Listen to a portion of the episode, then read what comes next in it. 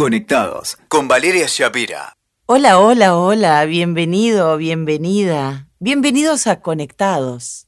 Hoy es un podcast muy especial porque no sé por dónde va a ir. Y ese es el secreto de la vida.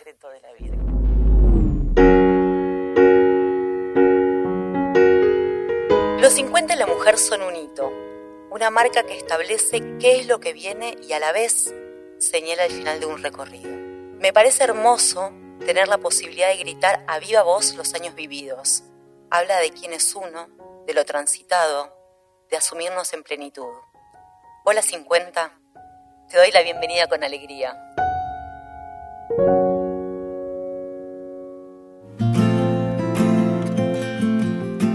Hola Valeria Shapira. Hola. Te doy la bienvenida con alegría yo, que soy Natalia, Natalia Carcavalo, a tu propio podcast. Tengo el honor de poder entrevistarte. muchas gracias a mi propio podcast y a tu propia casa, esta en la que todos sumamos las partes y, y a la que me hace tan feliz pertenecer. Te estaba escuchando y me daba vergüenza. ¿Sabes que me da vergüenza escuchar mis propios textos a veces?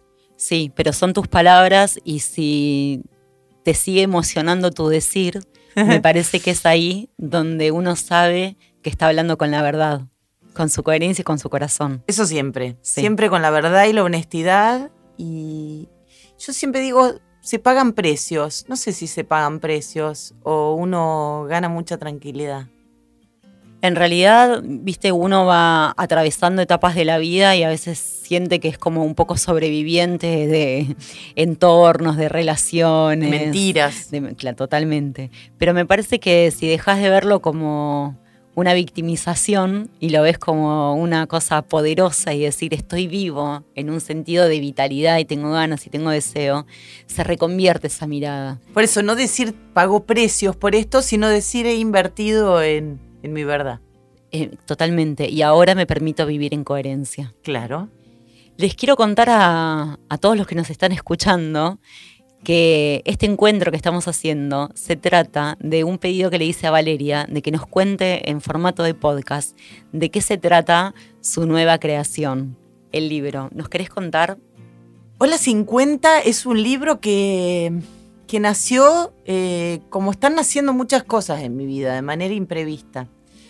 Yo estaba viajando mucho con Viajo Sola, que era mi proyecto fundamental. Viste que a veces uno dice, este es mi, este es mi ranking número uno de lo que quiero hacer, después la vida te va trastocando. Nos agarró la pandemia, pero yo estaba en pleno viaje sola cuando vino Georgina, Ritzos de Urano, y nos tomamos un café. Estaba entre viaje y viaje, y Geo me dijo, ¿de qué querés escribir? Y yo le dije, de nada, de viajes. Ponele que más adelante sobre viajes. Esta fue la realidad. Bueno, sí, quizás más adelante hagamos un libro sobre, pero ¿qué te parece las mujeres a los 50? Y la miré y le dije, es un temón. Y me embarqué. Pero ojo que me pasó lo mismo con el libro Adiós. El libro Adiós, el de los duelos de los animales de compañía, tampoco fue idea mía. Y a mí me gusta atribuir las ideas a quien corresponden. En general no compro ideas ajenas a menos que me, que me representen mucho.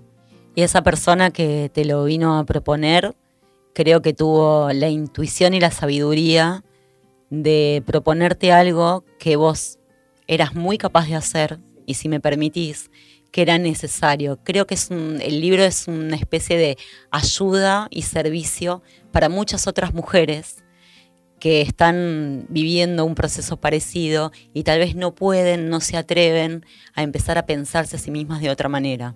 Sí, eh, muy loco porque porque digo, la ideóloga de este libro es una mina de mi edad también. Claro. Mm, quizás un par de años más, un par de años menos, no lo sé. Se lo hizo para ella, como yo a veces hago mis podcasts para mí. no? Pero, pero yo dije, bueno, y la verdad es que tiene muchísimo de investigación periodística porque pese a yo tener 50, no había ahondado en un montón de temas. Y te lo digo, no con vergüenza, porque uno ignora y el periodista tiene curiosidad, pero vos sabés que yo ni siquiera había ahondado en temas como la menopausia, o sea, no había ahondado para mí. Como que estaba viviendo al día. Viste que uno ayuda a los demás mientras se ayuda a sí mismo, ¿no? Obvio. Entonces te vas transformando vos, se fueron transformando tus textos, tus búsquedas. Sí. Y en realidad esto va a ser como un camino compartido entre lo que vos escribís, las mujeres que te lean, y me parece que la obra se va a ir resignificando en eso también. Sí. ¿Qué te pasó? Pregunto yo ahora, ¿viste? No puedo no preguntar. ¿Qué te pasó a vos? Me estás eh, cambiando los roles. Es un poco. No, no, no. Alternamos. ¿Qué te pasó a vos con el libro? Pero así de honestidad total. A mí el libro me parece que es como fundamental para que nos cause alivio en que una persona pueda contar de forma interesante y empática un proceso que estamos viviendo todas. A mí me quedan unos años, pero también voy hacia eso y ya empiezo a hacerme esas preguntas. ¿Y qué pasa? Parece que somos solas las que nos hacemos esas preguntas. Y cuando apareces vos con el libro a contar tu intimidad, tu proceso y además a poner toda esa información que, sobre la que investigaste eh, al servicio de otros, es como un libro muy compañero. De decir, ok, me siento identificada, esto es qué interesante. Hay otras mujeres hablando de lo mismo que me pasa a mí. Qué loco, ¿no? Eh, entonces me parece que mm, es eso eh, lo que tiene, viste, como un libro compañero, un libro guía, como vos, como dice el libro acá, una guía para tu nueva vida. Y ahí me pareció un concepto súper interesante y pensaba que seguramente vos esto lo empezaste a escribir en la prepandemia. Sí. Y mirá si una guía para tu nueva vida, Mm, además, no tiene eh, absoluta vigencia porque estamos todos creando una propia nueva vida. qué interesante la mirada. Lo empecé a escribir cuando tenía 49. Mira, O sea, ni siquiera, es más, el prólogo del libro dice, tengo 49 años cuando empiezo a escribir este libro, no sé dónde me va a encontrar la vida. El cumpleaños número 50 me encontró en la Antártida. En el, que fue creo que la experiencia más... Y, ¿Quién fue que me dijo el otro día? Eh, ah, Cristina Pérez en una nota me dijo, fue, vos me vas a sacar la palabra. eh, esos momentos como, ¿cuál es la palabra para esos momentos? como un insight, eh, Sí, como no- una revelación. Sí, ya me voy a acordar la palabra, el insight, revelación, pero bueno, fue como un como el momento más mágico quizás de mi vida y pasé el momento más mágico de mi Como vida. una epifanía. creo. Eso, Ah, epifanía. ok. Epifanía, no me acordaba la palabra. Sí. Qué loco, una palabra tan hermosa Sí. además. Eh, y vos sabés que pensaba en esto, pasamos de la epifanía a la pandemia. Yo en mi caso, ¿no? Y no, no estoy mal. Digo, esto es lo que. Y creo que estos son los 50 para mí, pero ya, ya vienen hace mucho tiempo. Digo, es la que me toca transitar. En otro momento, quizás de mi vida, esta pandemia, eh, obviamente es dramática para la humanidad, pero Valeria la hubiera tomado como algo personal. Qué terrible Lo que me pasó a mí. lo que me pasó a Sí. mí, porque no puedo viajar y mis proyectos detenidos Sí. y no sé cuánto. Y ahora digo, no, bueno, qué bueno. Eh, hice todo un montón de cosas que estaban postergadas porque cuando viajaba no las podía hacer. Puse mi vida en orden. Ujú. Me parece que eso es una de las ideas principales que atraviesa el libro, que es cómo tomás lo que es, lo aceptás y lo resignificás. Es así. A mí me parece que hay un- ideas muy potentes que me gustaría que vos cuentes Dale. de- con voz propia Bueno. eh, sobre, mm, viste, dejar de romantizar un poco este discurso de, bueno, los 50, que parece, el otro día una amiga me decía, tiene tanto marketing que duele. Bueno, esto no tiene marketing, No. tiene verdad. Entonces, desde ese lugar, digo, ¿de qué manera Valeria eh, está convencida y puede acompañar y convencer a otros de que de verdad los 50 es una nueva oportunidad? No me gusta el marketing a mí en general. Para mí la vida es lo que es y yo tenía un psicólogo al que quise mucho, el doctor Ratge, que pasó a otro plano hace muy poquito, un psicólogo rosarino y me decía siempre, Valeria, usted es hiperrealista. Yo soy hiperrealista. Y para mí, eh, lo, lo que aprendí con los 50 es que el hiperrealismo no te tiene que llevar a lastimar a los demás ni a vos mismo, porque cuando vos ves, cuando vos ves verdad o tu verdad, muchas veces lastimas a otro. Entonces me he vuelto como más amorosa en tratar de no provocar, digamos, heridas con, con mi visión de verdad, pero sin decir las cosas como las veo y como las siento. Entonces, Ay, los 50 son los nuevos 30, estamos todas divinas, eh, como las revistas de antes que las mujeres acababan de parir y te decían, estoy plena, eh, te salió un pibe de adentro del vientre, no sé cómo es, pero no debe ser sencillo. Entonces, me parece que es mentirme a mí misma y mentirle a los demás, decirle, ay, estoy en los 50 y estoy divina. No, no, me levanté a la mañana, tengo arrugas, me encantaría tener la cara de los 20, pero no te cambio esta mujer que soy por esa piba de los 20 que no sabía dónde quería ir. ¿Eh? No te cambio esta mina que se permite tomar un café con una amiga y dejar un laburo postergado para mañana, por esa mujer de hace 15 años que siempre estaba corriendo atrás de no sé qué, enfermándose, eh, destruyendo vínculos. Sintiéndose que no era suficiente. Siempre sintiéndome que no era suficiente. Y sigo trabajando en eso, ¿eh? No, no, digo, yo nunca me erijo en gurú de nadie, porque, y el otro día conversaba con mi productora, eso, digo, siempre yo les voy a mostrar a la gente mis miserias porque para mí la vida es esto, somos todos luces y sombras. ¿Qué te voy a decir? Ay, estoy plena porque tengo todo lo que soñé. No, no tengo todo lo que soñé. Pero vos fíjate que en el libro trabajás con una idea donde eso que llamamos miseria popularmente se reconvierte, que tiene que ver con este proceso alquímico que uno pasa cuando se va a su inframundo y se siente horrible y oscura y que la vida se le terminó. Y sin embargo emerge de eso renovada. A flor de loto. Claro, y, habiendo recuperado cosas que tenían perdidos, que en realidad era como lo, esencial, ¿no? A mí me gustaría que vos puedas aprovechar este micrófono para mm, decirle a las otras mujeres que te están escuchando que de verdad se pueden pensar a sí mismas distintas, porque somos un montón las que creemos que en un momento la vida se nos termina y no tenemos más que resignarnos a lo, a lo que ya elegimos en otro momento. Me encanta lo que decís. También quiero decirle a estas mujeres, como una manera de tranquilizarlas, y me lo digo a mí también, que todo lo que sentimos no es culpa de ellas. Somos producto de una sociedad que nos dijo un montón de cosas, de unos padres que nos dijeron un montón de cosas, eh, yo hago este ejercicio que siempre propone Luis Hay de perdonar a los padres. Yo mis padres los amo y no, no tengo ningún rencor ni ningún reclamo. Pero sí está bueno saber que somos también aquellos lugares de donde vinimos. Entonces, esta Valeria que yo soy eh, y que a lo mejor muchas personas ven como una mina poderosa, sin complejos, este, que se lleva el mundo puesto, también era una niñita nerd en una escuela de chicas rubias y lindas y delgadas que hablaban de los vestidos de graduación y ellas no me ven como yo me veo, ¿eh? ellas me adoran. Pero yo era la alta, la que planchaba en los asaltos, la que... Y, todo esto que te cuento no es de la victimización para nada, ¿eh? E, era, era la rara. De sentirte diferente, que no pertenecías a lo estándar. Y uno a los 50 empieza a asumir eso y a convertirlo en un valor. Y, digo, a esta edad digo, qué genial que era la que rompía el molde. Y muchas de esas mujeres que conozco y que adoro, porque digo, uno con los años va reencontrándose también con todas aquellas partes que la constituyeron, muchas mujeres no están cómodas en esos moldes en donde se dejaron meter o donde se metieron por gusto propio, ¿no? Sí, por comodidad. O por comodidad o por lo que fuere, porque, porque no hay juicio en esto. Hay muchas que fueron madres porque les dijeron que una mujer para realizarse tenía que ser mamá. Exacto.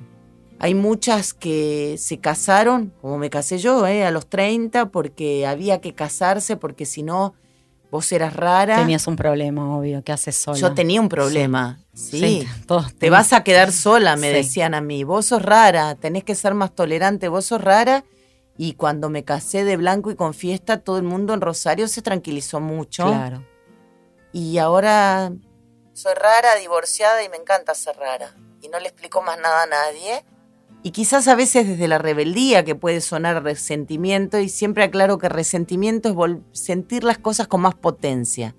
No es algo feo el resentimiento no quise tener hijos y lo digo, y sé que en mi decir tan potente de nunca me interesó traer niños al mundo, que suena como wow, qué fuerte suena, sé que le estoy haciendo un favor a muchas mujeres Cada que se vez- sienten monstruos. Sí, cada vez suena menos raro, por suerte. De hecho, me pasa a mí que sí tengo una hija de 15, que ella me escucha conversar en- y me escucha muchas veces decir, yo nunca tuve deseo de ser madre. Eso no implica que no la ame y que no lleve mi maternidad adelante con mucho amor y responsabilidad. Pero, ¿cuál es el problema? ¿Soy una mala persona porque no, nunca tuve ese deseo? no. No. Pero bueno, habilitarse y encima poder decirlo y que eso no te convierta en un monstruo como le pasa a las mujeres. Y que tu hija lo escuche Sí. y sepa que tiene una madre honesta. Y que sepa que si ella el día de mañana no tiene deseo de ser madre, muy no hay nada malo en ella. Que se- uno se puede realizar en sus otros aspectos sin ningún problema. Y que me parece que esta es otra idea de tu libro, que en definitiva nada te garantiza la completud, ¿no?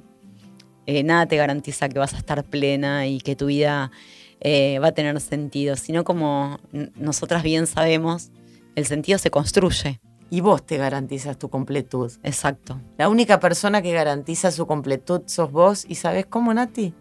Siguiendo tu deseo. Es la única forma de, de estar completo. Y permitiendo también que el deseo mute, ¿no? Porque justamente gracias a Dios uno cambia. No es que es incoherente con Menos el que mal. fue, sino que estamos en permanente mutación. Me trajiste a la cabeza, eh, a veces me dicen, vos que hablás y en Rosario militabas en un partido conservador. ¿Sí? Y no, no, no, y a mí me da mucha risa porque aparte lo cuento, iba con el bombo Sí. Y digo, menos mal que militaba en un partido conservador a los 17 años y después me di cuenta de que quiero un mundo más justo. Porque hubiera sido terrible en mi caso que fuera al revés. Qué bueno no resistir un archivo. Yo no resisto un archivo. Totalmente. Me encanta no resistir un archivo. Sí. ¿Viste como esa gran frase que dice, yo no tengo miedo de que las cosas cambien, sino que tengo miedo de que las cosas no cambien nunca? Es que el problema es la gente que no cambia nunca. Sí. Sí, que se esfuerza por resistir, por resistir. Sabes que estaba mm, volviendo a mirar el libro y justamente hay una parte donde vos abordás este tema que dice, bueno, eh, todo el tema generacional de los 50 habla de las mujeres que empiezan a tener una crisis porque los hijos se van de su casa y tienen el síndrome del nido vacío. Y eso es muy violento porque deja a un montón de otras mujeres sin poder eh, visibilizar sus otros dolores. Entonces vos decís, no todas las mujeres son madres, no todas las mujeres se casan o tienen pareja, Claro. muchas mujeres sienten alivio cuando sus hijos dejan el hogar, algunas mujeres hoy en día son madres primerizas a los 50, mientras que otras a la misma edad ya son abuelas. Muchas mujeres realizan cambios importantes en su- en su vida profesional y personal en la quinta década. Y hay mujeres que tienen una vida más tradicional y otras que han pateado el tablero o están por hacerlo. Mira, decías esto, me leías, a mí me resulta ajeno escuchar mis Sí. palabras, porque digo, sí, y pensaba, ¿en qué me basé para escribir todo eso? En mi amiga Marta, que tuvo a mi ahijada a sus 54 años, en Valeria Shapira, que viaja por el mundo a los 50, en Natalia, que tiene una hija de 15, en mi hermana, que tiene hijos ya adolescentes, abogada, y se puso a estudiar cocina a nivel profesional a sus 50 años. Mira cuántos, cuántos mundos. Sabes que yo lo traje a este encuentro que estamos haciendo porque me parece que eso también es un valor del libro, poder incluir los otros problemas o las, las otras preguntas que todavía no están habilitadas para otras mujeres. Esto del síndrome del nido vacío. Sí, ¿Sabes cuánta gente que conozco que está feliz, que no tiene más los pibes en la casa y pueden garchar tranquilos, Sí. viajar tranquilos, tomarse un vino a cualquier hora? ¿Sabes cuánta gente está feliz? Pero es vergonzante decir que te pone feliz que tus hijos se fueron de casa. Es Argentina también, ¿eh? En Estados Unidos los chicos siempre se van de casa cuando van a la universidad. En Argentina, este, no, los chicos, la tanada, la familia. Lo mismo pasa con un montón de valores estéticos. Estamos muy atrasados, Nati, como sociedad, muy. En un rato, si querés, eh, profundizamos el tema de los valores estéticos, pero antes me gustaría hablar de esto, ¿no? Eh, ¿De qué manera eh, vos hablas de las mujeres que patearon el tablero y las que no? Porque viste que ahora también hay como toda una nueva moda de todos tenemos que ser emprendedores y desarrollarnos y hacer yoga y tanta, y se vuelve una nueva exigencia. Entonces digo, no todas las mujeres también llegando a la mediana edad estamos obligadas a romper todo lo que hicimos y animarnos a todo y experimentar. Viste, hay unos mandatos que en realidad se terminan cambiando por otros. Es que muy de las revistas también, ¿no? Las revistas, las mismas revistas que no incluían a mujeres que no fueran perfectas, ahora deconstruyen y ponen todo lo alternativo, entre comillas. ¿Y si la vida es alternativa. Y si vos estás bien con tu vida de Digo, familia. Si vos te va bien con tu vida de, esposa, de hombre que trabaja en tu casa del country o de donde sea, eh, haciendo tortas para los cumpleaños de los chicos, ¿cuál es el problema? A mí, me, ¿sabes que me sirvió mucho? Yo hace muy poquito, en plena pandemia, porque a mí me gustan las cosas de alto impacto, me puse a escuchar las grabaciones, las historias de vida de mi mamá y de mi abuela. Yo las encontré eh, no sabía si las iba a encontrar. Encontré un viejo cassette que tenía en Rosario, donde las había grabado a las dos con sus historias de vida para un trabajo práctico de, creo que era antropología o no sé, no sé qué materia de facultad. ¿Vos hiciste algo parecido? Sí, es el primer año de la facultad. ¿En qué era? ¿Antropología? ¿Alguna materia de esas? Era, sí, eh, una especie de literatura también, de, de poder ir a buscar las historias de verdad y construir relatos sobre eso. Bueno, ese cassette maravillosamente no lo había tirado, lo pude digitalizar.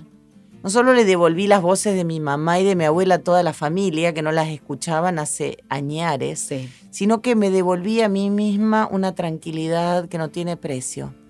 Yo, por ejemplo, creía que mi mamá, que murió antes de llegar a los 50, yo pensaba que mi mamá había sido una mujer frustrada porque ella dejó toda su brillante carrera universitaria para dedicarse a nosotras y a su marido.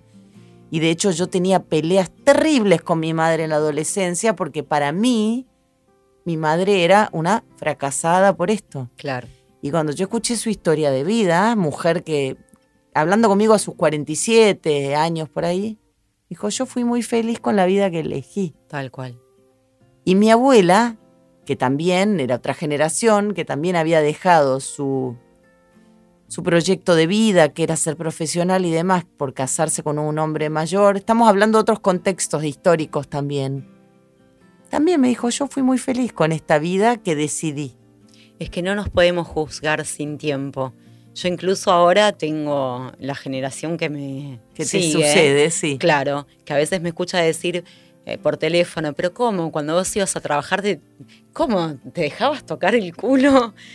Bueno, eh, y le decía, escuchame una cosa, y todos estos derechos que primero no me dejaba tocar el culo, vamos a aclararlo, pero sucedían esas cosas. Y, nos hemos tocado el culo también. Sucedían esos acosos, sucedían eh, violencias pasivas, un montón. Y claro, ella desde su mirada de este tiempo le parece un horror, pero digo, para las generaciones que vienen, así como nosotros no podemos juzgar a nuestras madres por sus elecciones y ni a nuestras abuelas, ellas no deberían juzgar a lo que nos hemos sometido un poco también para sobrevivir esos lugares, porque son lugares que se fueron ganando. Claro que sí. Y entonces también uno fue producto de su tiempo y tomó las decisiones que pudo. Qué bueno verlo así. ¿No? Sí. En realidad fue un una frenada para ella, decir, vos naciste con esta conciencia de que lo que corresponde y lo que no corresponde y el límite, y con esta potencia pero nosotros vivimos una transición muy fuerte eh, de lo, cómo nos habían educado y que era lo normalizado. Sí, y todas, Nati, mi abuela contaba que en Mendoza, el otro día me acordé de eso, que en su Mendoza natal le habían pegado una cachetada a sus hermanos varones por querer ir a nadar a la pileta. Claro. Bueno, tiempos. Sí. Tiempos, pero quiero decir, nosotros no podemos juzgar a nuestros a nuestros padres ni a nuestros abuelos, porque si los juzgamos a ellos también juzgamos a quienes somos. Y yo lo que busco con Hola 50 es que dejemos de juzgarnos y empecemos a aceptarnos. Porque es muy feo vivir la vida con el juicio, ¿no? Mira, vale, eh, el libro inicia con una idea hermosa que comparto, también me parece hermoso por eso, que es hacer foco en lo que sí. Entonces, bueno, no voy a leer todo, lo pueden leer ustedes, que no me quiero acaparar la conversación, pero, pero dice eso. En la madurez empezamos a gozar de manera casi triunfal una de las cosas que sabemos, las que genuinamente deseamos, las que aprendimos a fuerza de dolores, de amores, de llantos, de vivencias y sobre todo de los buenos momentos vividos. Me parece que ahí hay como una idea de reflexión, de querernos un poco y decirnos, lo hicimos muy bien. Mm. ¿no? Lo y eso, eso es bien. potente, no solo es potente la resiliencia. Lo hice muy bien, lo hicimos muy bien. Y hay una frase que yo remarco, es una de una terapeuta de Marisa Pierre que dice, yo soy suficiente. Exacto. Es que la suficiencia es una gran palabra. Yo soy suficiente y soy vulnerable también. Y lo hiciste muy bien. Sí, lo hicimos muy lo bien. hicimos muy bien. Con lo que pudimos, con lo que teníamos, con lo que nos enseñaron, donde estábamos. Acá estamos. Acá hay un punto de partida, una de, la- de las, de las formas concretas que vos inaugurás en el libro, porque no es solo relato. Valeria en el libro hace servicio concreto.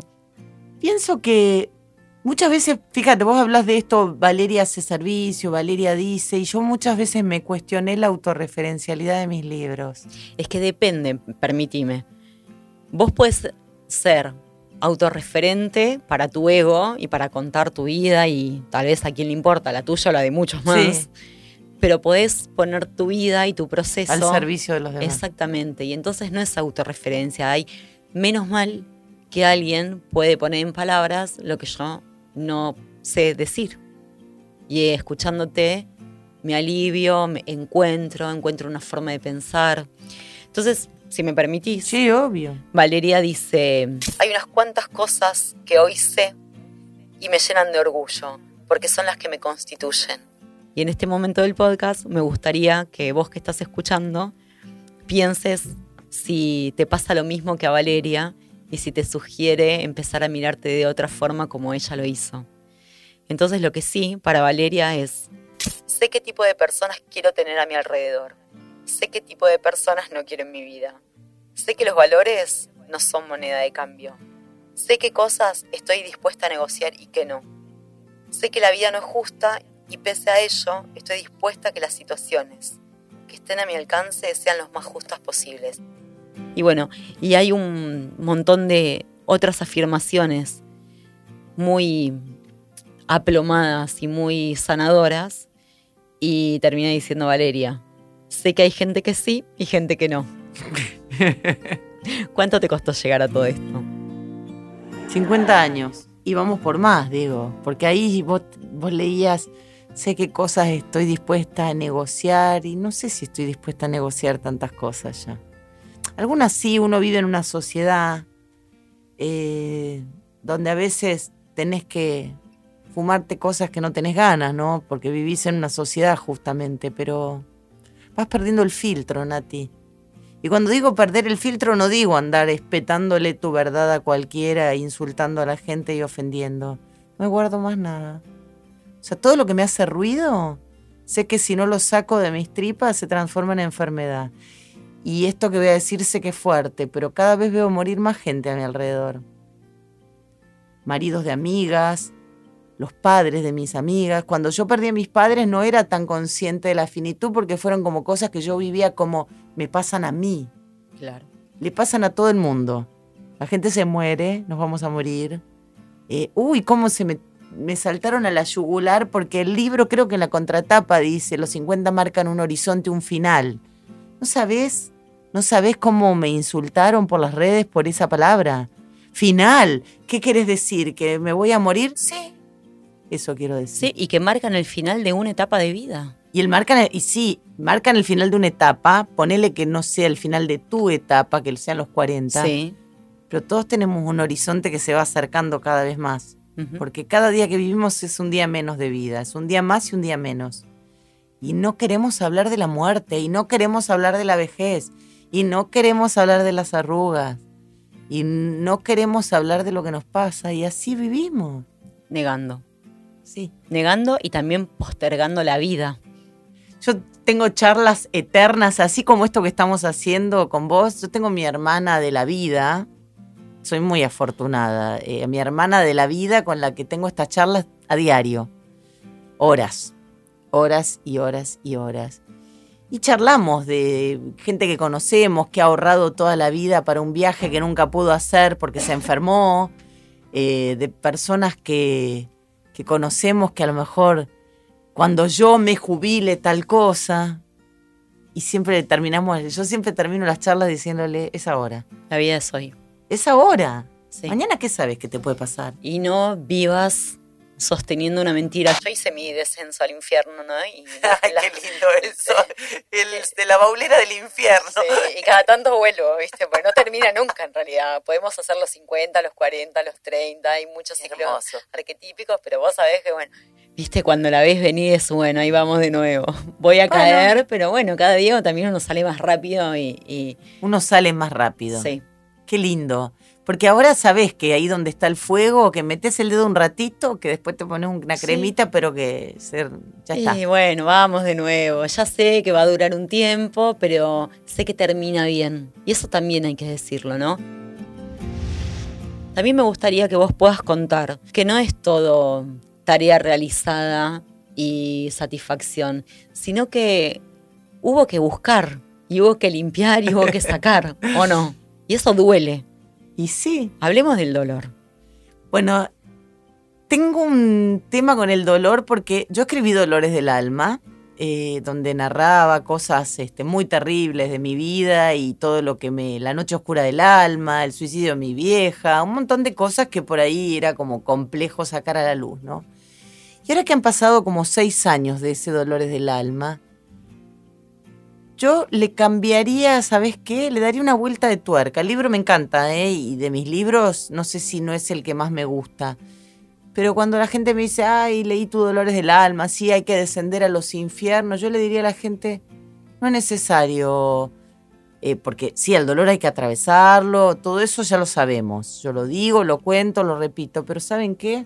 No es necesario esperar a que la vida te caiga a patadas para evolucionar.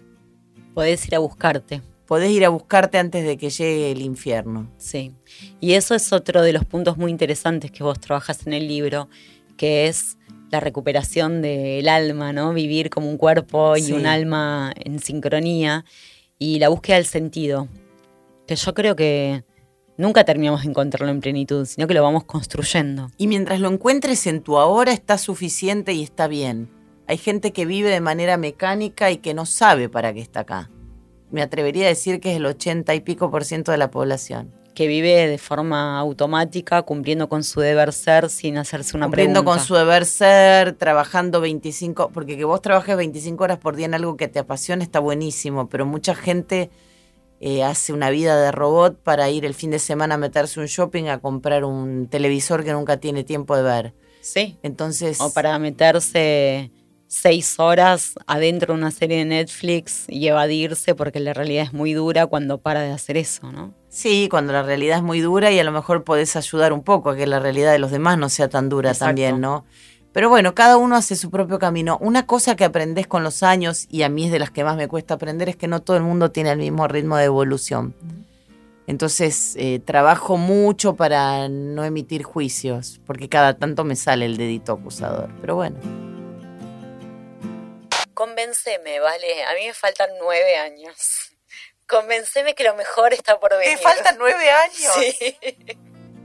Lo mejor es ahora. Para mí lo mejor es ahora siempre. Sí. Ojalá tuviera tus 41, pero no porque... Ojalá tuviera tus 41 porque me gustaría no tener panza, porque te cambia el cuerpo. eh, a ver, vamos a decir las cosas como son. No, vamos a hacer un paréntesis. Sí. Que Eve seguro, nuestra editora, le va a poner un efecto. Vos estás espléndida. Muchas gracias. espléndida. No sé si ustedes la están viendo en el rally de entrevistas y convocatorias de esta mujer multimedia. Digo, también aprender a decirnos eso, ¿no? Estoy muy bien. No, no, Y estoy no muy estoy bien. muy bien para la edad. Estoy bien. ¿Entendés? Pues estoy fuerte y sonrío y soy hermosa. A ver, vos, eh, te, te lo agradezco infinitamente. De verdad, de salud estoy mucho mejor ahora que a los treinta y pico, Claro. en los que vivía loca. Sí. De verdad, todas las enfermedades, por ahí lo cuento de alguna manera, la celiaquía, todas estas cosas este, surgieron a los treinta y pico por el mal vivir. Entonces creo que, ¿qué te diría para tus 41? Que no esperes a los 50 para vivir, para decir soy suficiente, me amo, hago lo que quiero, tengo valores, no corro. Nada, hacelo ahora. Si después eh, lo que tiene que llegar llega, eh, nos enseñaron, ganarás el pan con el sudor de tu frente. No, ni sudor, ni las pelotas, ni las lágrimas, ni el sudor, ni la sangre, ni nada. Me doy cuenta que muchos de los sacrificios que hice fueron inútiles, que podría haber hecho lo mismo y obtenido los mismos... Sin tanto esfuerzo. El esfuerzo no, eh, sin tanto sacrificio. Padecimiento, claro. Padecimiento. Sí. No hay que sufrir por amor, no hay que sufrir por el trabajo, no hay que, que- si te quedas sin dormir, hacelo desde las ganas. No hay que sufrir para conseguir nada. La vida te da en el momento justo, todo llega, y esto te lo firmo, ¿eh? Te firmo que todo llega y que no hay que, que no hay que volverse loco. ¿Cómo empieza, Valeria, una persona que esté iniciando su tránsito por los 50 o avanzado a tratar de cambiar esa mirada impuesta y entender que de verdad está en un momento súper fértil? Hay que mirarse al espejo.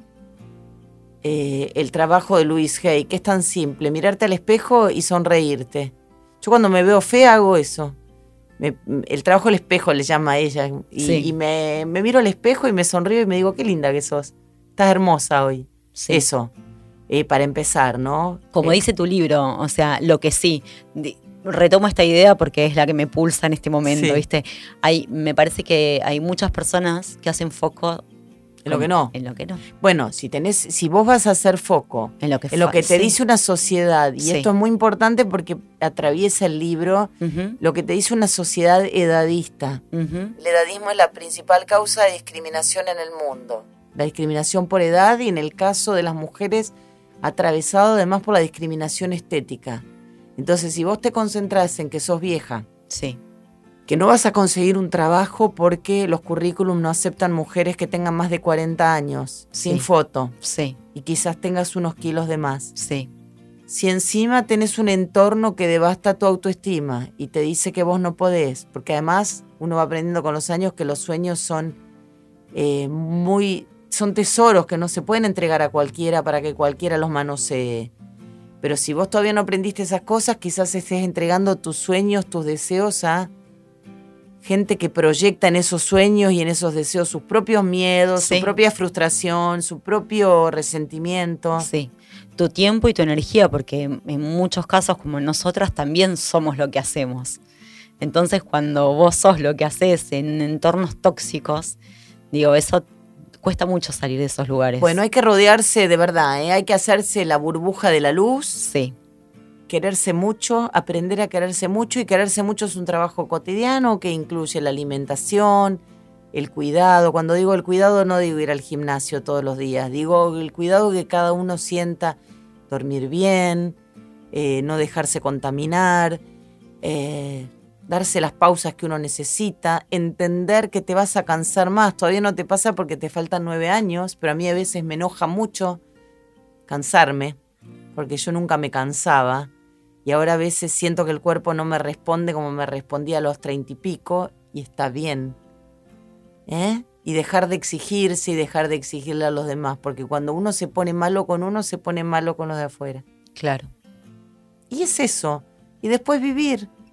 Vivir. Y, Vivir con plena conciencia de muerte, ¿eh? Y me encanta decirlo así, aunque me odie mucha gente. No, por supuesto, conciencia de vida sí, pero conciencia de muerte. Si vos cada día te recordás que te vas a morir, yo tengo como casi una idea obsesiva, a mí me encanta eh, fantasear con la muerte. ¿Sabes qué? No pierdo el tiempo en pelotudeces. Vos sabés que el otro día hablaba con una persona muy, muy sabia en una de las entrevistas y decía justamente esto que vos estás diciendo, obvio, que mm, aceptar la muerte y aceptar convivir con la muerte no significa desear la muerte.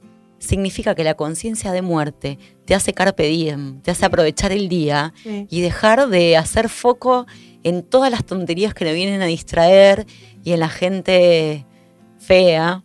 A mí me gusta definirlo así, ¿viste? El bien y el mal, la gente del bien, del mal, linda y Gente fea. fea que no Fea, tiene que ver con lo estético, no, por supuesto. Exactamente, no es otra cosa. Sí, lo sabemos. Sí. Una sonrisa no importa cuánto pese, No importa. cuánto midas, Que cuánto te nada. falten dos dientes, no Sí, importa. sonreís No, y sonreí. cambia todo. ¿Viste cómo es eh, en las fotos, no? Que cuando uno sonríe se le deforma la cara.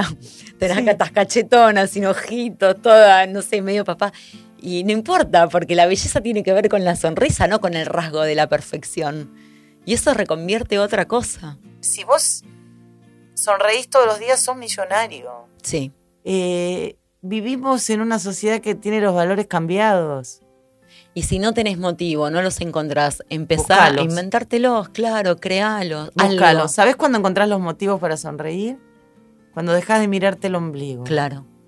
La gente que es más feliz y la gente que, por lo menos la gente que yo más admiro, que no es la gente poderosa, porque por suerte también he cambiado esos valores con los años. La gente que a mí más admiración me despierta es la gente que es feliz, pero feliz porque ayuda a los demás de alguna manera. Sí. A los demás, o como en tu caso, si me permitís, Ay, gracias, me da mucha vergüenza. pero a los animales. También, sí, Pero ahí hay un amor incondicional, Incondicional. maravilloso. sí. Que eso está muy bien. Porque a veces las personas no conectan naturalmente con el humano, porque, pero con la vida, con la plantita que crece. La plantita, los con, bichos. con el animal que sufre o no, o el animal que, que ayuda a humanizar y comparte la vida, eh, la sensibilidad con el otro y con lo otro, me gusta decir a mí, Te lo agradezco. O sea, es que no lo había pensado así. A veces me pasa con las personas claro. que mm, esto eh, queda como hasta mal decirlo, pero a veces me acerco a ayudar a personas, no importa en qué contextos y demás, y siento que siempre aparece como un filtro de... mm, donde, donde no está la pureza del animal, ¿entendés? O sea, eh, es como... Pero ese es tu llamado. Tu llamado es con los animales probablemente, inicialmente. Yo sé que vos haces un montón de otras cosas. Sí, sí, sí. Y bueno, y una en el manifiesto de las tetas llenas, viste que Sí. yo pongo. Estoy harta de que me, vos me lo decís de manera elogiosa, pero muchas veces me dicen, aún sin saber lo que vos haces o dejás de hacer, ay, pero ¿y por qué te ocupás tanto de los animales? Porque alguien se tiene que ocupar. Y aparte, viste, es otra vez volver. ¿Quién te juzga? Y, no, ¿y quién te está juzgando y por qué uno permite ser juzgada por una persona que andás a ver? Me han llegado a decir cuando vivía Joy, eh, hay escenas que te duelen, porque también decirle esto a la mujer que me escucha y que piensa que porque escribís un libro a vos no te pasa nada. Me han llegado a decir una vez por la calle, vos qué haces con ese perro de mierda, ¿por qué me, eh, vos estás frustrada porque no trajiste hijos al mundo? Eh, y yo digo, ¿cuánta maldad? ¿Y cuántas mujeres más vulnerables que Valeria Shapira o Natalia Carcavalo quizás tienen la autoestima destruida por comentarios como este? Mujeres que a lo mejor se sienten menos porque nunca encontraron ese buen amor de pareja, mujeres que a lo mejor se sienten fracasadas, entre comillas, porque no pudieron tener hijos, cuando a lo mejor son madres de mucho mejores madres que madres biológicas. Las docentes, las tías. las eh, abuelas, la, la- sí. la- la maestra de jardín de infantes, qué sé yo. Bueno, las mujeres creadoras, como vos también. Mirá si tus, si tus libros no son hijos también. Sí, sí, yo, y yo lo tengo claro y no tengo frustración alguna con eso. El verdadero amor es amar a todos los seres. El verdadero amor es amar al linchera que está en la puerta de tu casa borracho y llevarle un café. El verdadero amor es recoger un animal con sarna y curarle las heridas. Sí, el amor compasivo, ¿no? El que te- es fácil para la foto de Instagram. Por supuesto que vas a querer a tu hijo, Obvio, porque es tuyo. sin duda. porque salió de tu vientre o te lo o lo adoptaste o no sé O lo creaste, o lo creaste que en un tratamiento Sí. ¿Cómo, cómo no vas a querer algo que, que es tuyo pero tiene que ver con un concepto del ego mi hijo mi perro mi marido Vos sabés que con Bianca, para hablar de esto, yo decía, eh, cuando fue creciendo, decía, ahora la quiero más. A ver, obviamente hay algo que te nace cuando nacen los hijos, que es un amor indescriptible. debe ser Pero sí. Vos vas conociendo a esa persona. y tiene sombras Y claro, y además la vas eh, queriendo porque es humana, no solo porque es tu hija. El tema es no, como uno tampoco quiere a los padres solo porque son sus padres, ni a lo que viene de familia biológica por el rol, sino que va construyendo una cosa intangible que tiene que ver con lo humano y con la vida. Qué hermoso estos temas. Esto de Pero es tu familia, ¿cómo no te vas a juntar? ¿Sabes qué? Mi familia, y lo digo con mucho cariño, tengo mi tía Marta, por ejemplo, que ha sido como una madre cuando murió mi madre. Sí. Pero mi familia, mi verdadera familia, y acá me gano más enemigos, han sido mis amigos. Claro. O sea, yo tengo amigos que, que sé que van a dejar todo para venir a asistirme si alguna vez los necesito. ¿Y sabes qué? También se van a poner felices por tu bienestar, que ahí es lo más difícil. Por eso te digo, pero estamos... eh, que te van a, festejar y te van a honrar y te van a dar potencia para seguir adelante y que uno está sola y está tan acompañada, ¿no? Claro que sí. Y pateemos el tablero y empecemos a decir estas Sí. cosas. A mí no me importa, porque digo, me atacan igual. Cuando dije no soy un monstruo porque no quiero tener hijos, me atacaron. Y está muy bien, digo, cada uno se, re- eh, se realiza, entre comillas, volviendo a esto que hablamos de los 50. A lo mejor yo pensaba que mi vida era eh, los hijos de papel. Ya ni siquiera me hace. No es, ya ni siquiera me llena publicar un libro a mí. No te llena en ese sentido de logro. No, me encanta, sí, Claro, es un es- logro profesional, estoy muy agradecida, agradezco mucho que... Pero el no libro- te hace sentir más exitosa o mejor periodista o mejor nada, sino estoy haciendo mi tarea. Tal es vez, mi tarea, ¿no? estoy Sí. cumpliendo con mi misión, Sí. estoy ejercitando mi don. Y el otro día charlaba con una persona con la que trabajo y a la que le tengo mucho cariño y le decía, tu concepto de éxito no es el mío. Claro. Para mí el éxito, que te- para mí el concepto de éxito, y lo, lo cuento en el libro de los treinta y pico de años, que era salir en una revista, para refregarle a todo el mundo que yo estaba en una revista, Sí. Me da igual. Agradezco a la prensa, me encantan las entrevistas, se vende el libro, el mensaje llega. Pero tal vez lo que te transforma es un mensajito de Instagram que dice estoy emocionada por verte, escucharte me alivia, soy como vos, qué Estas suerte. cosas la-". me gratifican, Claro. estas charlas me Sí. gratifican. La escuchen 500, 20 mil o 50 mil. Poder eh, compartir, como vos decís, poder compartir verdad. ujú. Y si a alguien le molesta, porque durante el otro día me dijo una amiga, a mí me gusta más esta Valeria, le digo, es que soy la que siempre fui. Lo que pasa es que como también me dijeron que tenía que ser más amorosa, pero entendí que ser amorosa no quiere decir no ser contundente. Totalmente. Uno puede ser amoroso y potente Sí. Lo que pasa que a esa potencia, sin caer como en el tema del feminismo y demás, que lo podemos conversar en otro momento, Sí. porque no nos va a alcanzar No, el tiempo para, rato que estamos, para- ya, ya creo que ya estábamos. para ¿no? tocar un tema tan vasto, por eso no voy ahí, pero sí el libro lo incluye. Sí. Incluye la estética, las preguntas, incluye un montón de cosas que de verdad les, les recomiendo conectar.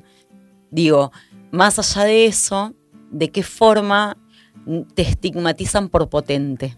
¿De qué te dicen? Intensa, ay no, no, una señorita no habla así. Vos sos muy alfa, Sí. vos sos muy alfa, Sí, vos sos lesbiana. sí. Bueno, eh, si me hubieran gustado las mujeres, buenísimo. Digo, no, no, tampoco tengo por qué explicar cuál es mi elección, ¿no? Pero Sí, es- eh, vos debes ser lesbiana. sí.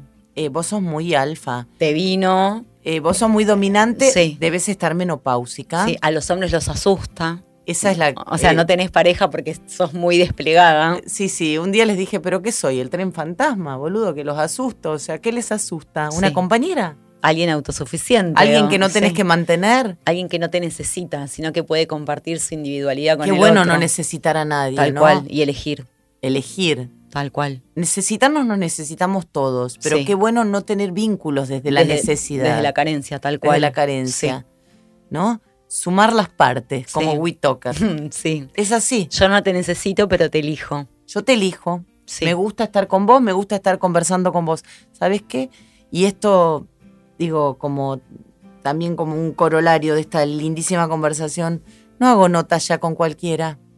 Me recuerdo, de verdad, pero no porque me crea importante Te o no sé cuánto. Sí. Me recuerdo en una época que me llamaban de cualquier lado y alguien me dijo, pero vos atendés, sí, yo atiendo a todo el mundo.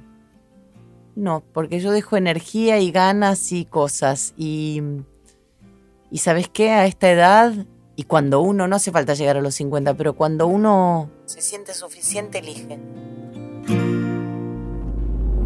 Valeria termina su libro hablando del adiós y dice, ¿Cuándo es tiempo de decir adiós? ¿Cuándo es tiempo de poner fin a un viaje? ¿Cuándo es tiempo de cerrar algo para abrir algo nuevo? preguntas tan difíciles de responder como complejo y mágico es transitar la vida. Y su último párrafo dice, cuando comencé a escribir no conocía el camino y por primera vez durante la escritura de un libro sentí que algo me guiaba y me decía por dónde. Voy a cerrar este podcast con esta frase, te la agradezco, lo que vos transitas es guía para muchos más. Creo que ahí hay una clave, dejarse guiar. Gracias, nos emocionamos las dos. No, no, te puedo decir nada más que gracias. Gracias a vos, gracias. Valeria.